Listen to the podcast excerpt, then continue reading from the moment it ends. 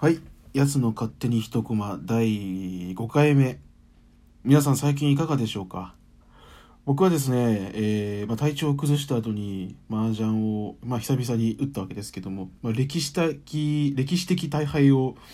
決しましてですね、まあ、宝珠王の名前が付けられ、えー今日の帰りはですね、あの手提げバッグ、あのおばあさんの手提げバッグにスーツの第一ボタンをむしり取られたぐらいのまあ不運さを、えー発揮しております。でも強く生きております。皆さんもね、運が悪くても強く生きていってくださいということでですね、まあ何の話してるんだって感じですけど、まあ、今回はですね、前置きはこの程度にして、まあぜひともね、今回もあのネットで読める漫画のお話をしたいなと思いまして、あの映画は確かに見てるんですけどちょっとアクアマンとかねあのシティーハンターとかまだ公開してる映画を最近見てるのであとはあのネットフリックスの「タイタンズ」っていう、まあ、これまた DC, DC コミックスっていうねあのアメコミの作品の海外ドラマを最近見たんですけどもねちょっとあのネタバレが過ぎるので、まあ、今回ねあのタイムリーなことに2月にまた、えー新たにこのネット発信の漫画がですね単行本の1巻が出るということでですね、まあ、ちょっとそれを記念して、この作品をね紹介していきたいと思います。えー今回紹介する作品はですね、えーこれは藤近小梅さんというものですかね、まあ、富士の字に近いって書いて小梅、まあ、小さい梅って書いて藤近小梅さんの、えー好きな子が眼鏡を忘れたっていう作品ですね。えーこの作品がですね、あのーまあ、三重さんっていう女の子と小村君っていうね男の子が出てくる、まあ、メインで出てくるんですけど三重さんがですねめちゃめちゃのね、あのドキンガンででよくこれまたよくね眼鏡を忘れてくるんですね。これ,、まあ、これがタイトルの「好きな子が眼鏡を忘れた」っていうことになるんですけども、ま、すっごいドキンガンでもうゼロ距離。ほぼゼロ距離じゃでももう見えない。眼鏡忘れちゃうともう何も見えない状態になっちゃうんですけど、まあ、眼鏡は、まあ、目悪い子が眼鏡忘れたらどうなるかっていうとまあよく見ようとして目を細める眉間にしわ寄る目つき悪くなる可愛いっていうねあのまあ、三拍子が揃うわけなんですけど、まあ、この漫画見事にその三拍子揃ってまして、まあ、結構可愛らしい感じのふわっとした女の子なんですけど、まあ、これまたね眼鏡忘れてるからすっごく目つきが悪く見えるんですけどこれが可愛いね。であの隣の席のねこの小村君って方がその三重さんのことがね気になってますと。でまあ先ほど申し上げた通りゼロ距離でもほとんど見えないんであの小村君の顔ってどんなんだっけっつってすごい近くで見てくるんですね。もうあの吐息がかかる距離。吐息がかかる距離にあの近づかれるともうそんなのあの好きになっちゃいますよね。ビクッつってあ僕この子好きってなっちゃうのはもうね自明の理なんですけど。まあそういったねあのなんて言うんだろうね。その近距離のねドキドキを与えてくれるのがこの好きな子が眼鏡を忘れたっていう作品なんですけど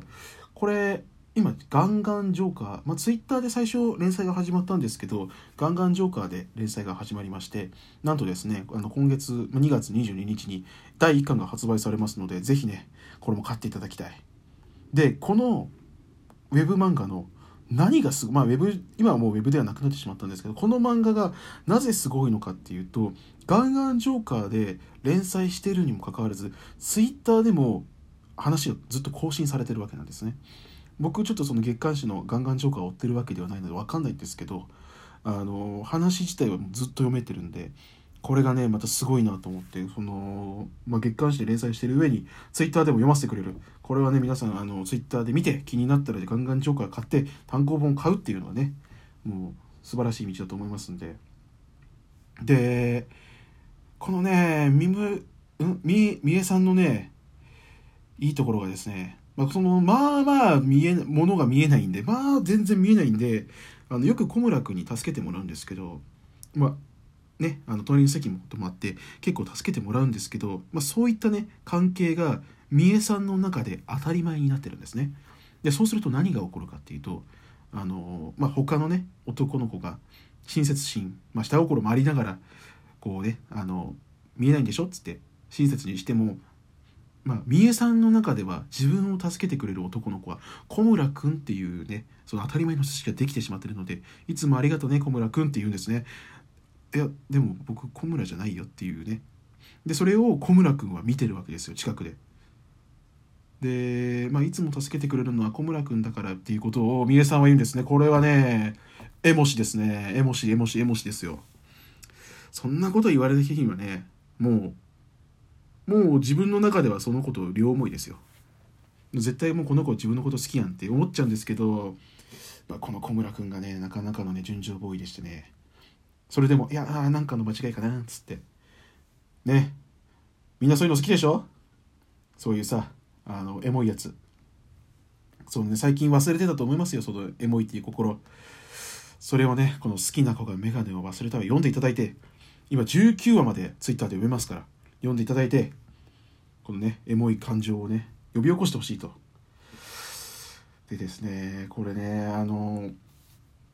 何て言うんですかね。その小村みえさんは小村君に助けてもらうのが当たり前なんですけどただあのそんなね男の子っていう意識は最初はなかったんですけどこれがまたね助けてもらううちに変化が起こるわけですね。どういう変化が起こるかっていうと、まあ、例えばまあこれね一番最新の話なんですけど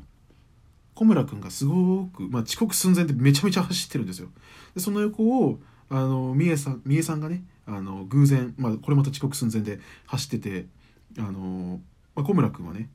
三重さんに「おはよう」っていう挨拶をするんですけどまあやはり三重さん物が見えてない。眼鏡を忘れてる物が見えてない。ということで小村君って気づかないんですね。でそのままちょっと一緒に投稿して信号が赤になりますね。でそうすると、まあ、止まってでちらっとね三重さんの様子を見ると髪はボサボサスカートはめくれちゃってる。もうこれはねあの、まあ、小村君はね純情ボーイだからあのスカートがねめくれちゃってますよとあの親切心でもうほんと100%のね親切心で教えてあげるんですけどそのまあ三重さんはね小村君だと思ってないんで「ああどうもすいません」と。でその次その次のコマで何て言うかっていうとあこれはね読んでほしい。これなんこのめちゃめちゃエモいセリフが出てくるんですよ。その小村君を気にするセリフが出てくるんですよ。小村君に見られたくないっていうねそのボサッとしてるまあ寝坊しちゃったのかな。でちょっと身だしなみが整ってない状態で小村君に会うのはちょっとねっていうことをね平気で言うんですねもうこれはねエモしですよ皆さんこれがエモーショナリーですねえー、でこのねいいね今これちょっと見てるんですけど、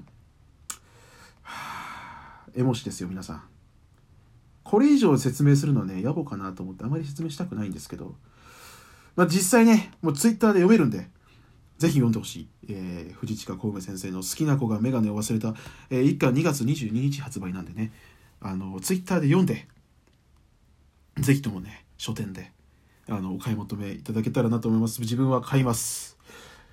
ということでですね、今回ご紹介したのは藤近小梅先生の、えー、好きな子がメガネを忘れたという漫画でございます。皆さんね、あのー、すさんだ心に、あのー、エモーショナリーをね、補給するために、ぜひとも読んでほしいですね。で、あのー、まあ、ぜひともね、僕とこの感想を共有してほしい。エモいという感想をね、共有してほしい。ということで、えー、今回ご紹介はもういったね。ちょっとね、あのさっきあの、スーツのボタンが飛んだっていう話を最初にしたんですけど、さっきちょっとね、あのまあ、僕はボタンが縫えるんで、縫ってたんですけどこれって男の子がまあ男が裁縫しながら指にプスって刺しても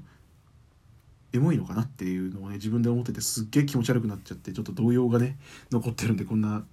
身も蓋もない話をしてしまってるんですけどもということでねあのこんなくだらない話は置いといて是非とも皆さんこの途中でもいいから途中でもいいからあもうそんな漫画あるんだ読むはいもう聞きませんつって止めていただいても構わないんでぜひね、あの僕の紹介してる漫画をね、興味を持っていただけたらすぐに読んで、すぐに読んで感想を作者に